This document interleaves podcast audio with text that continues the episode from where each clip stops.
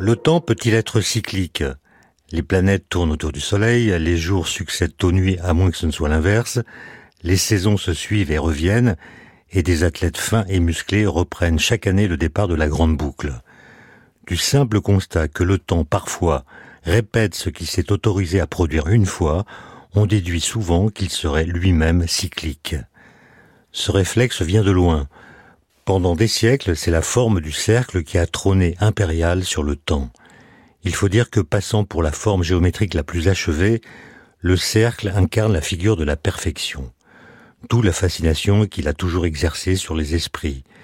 Il n'y a qu'à le voir promenant sa magie du soleil jusqu'aux rondeurs d'une femme, en passant par la moindre pièce de monnaie, par le ballon ou la bulle de savon. Dès lors, rien d'étonnant à ce que l'idée d'un temps faisant des boucles ait pu prévaloir dans quelques grands mythes, dans certaines religions et quelques systèmes philosophiques, tels celui des stoïciens. Il existe grosso modo deux façons d'envisager l'éternel retour, l'une réconfortante, l'autre pas du tout. On peut d'une part le trouver apaisant. En relativisant tous les événements, y compris la mort, il engendre plus de sérénité qu'un temps dramatique ayant un début et une fin. Il délivre également notre rapport au passé de toutes les petites nostalgies qui viennent le ternir. Et surtout, il parvient à associer miraculeusement les deux principes antinomiques du bonheur, la durée d'une part, le encore une fois d'autre part. Mais l'éternel retour peut tout aussi bien se montrer désespérant, car si tout revient à l'identique, c'est que la volonté n'a aucun effet réel, l'agir pas de sens et la liberté pas court. Mais sans doute est-ce grâce à sa souplesse symbolique que le concept d'éternel retour a pu connaître une fortune considérable. Il est même devenu un véritable brouet philosophique. Mais à y regarder de plus près, les doctrines du temps cyclique ne souffrent-elles pas de plusieurs incohérences?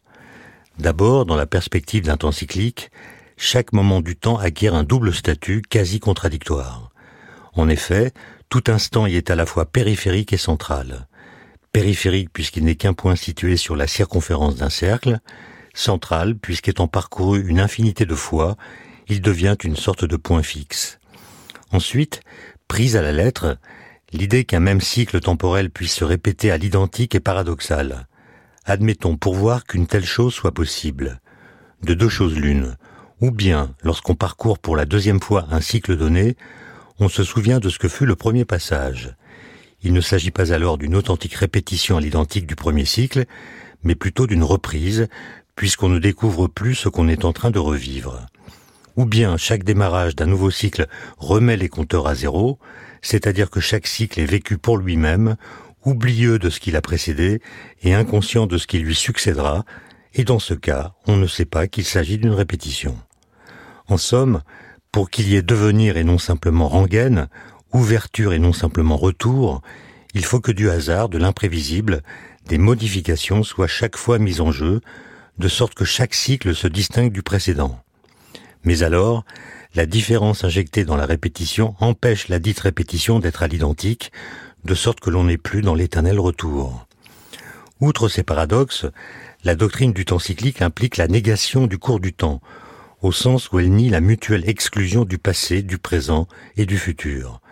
En allant vers le futur, on retourne au passé, puis on revient au présent, on a vécu et on vivra le présent que l'on vit, on vit et on vivra le passé que l'on a vécu, on vit et on a vécu le futur que l'on vivra. Rien ne passe donc vraiment. L'idée d'un temps cyclique s'appuie en somme sur une sorte de faux syllogisme. Prenant acte du fait que certains événements se répètent, elle voudrait faire croire que le temps lui-même se répéterait. Or l'existence de cycles dans le temps n'implique nullement que le temps lui-même soit cyclique, c'est même le contraire. Voilà, je vous laisse réfléchir là-dessus, en attendant mon retour qui, lui, est garanti non éternel.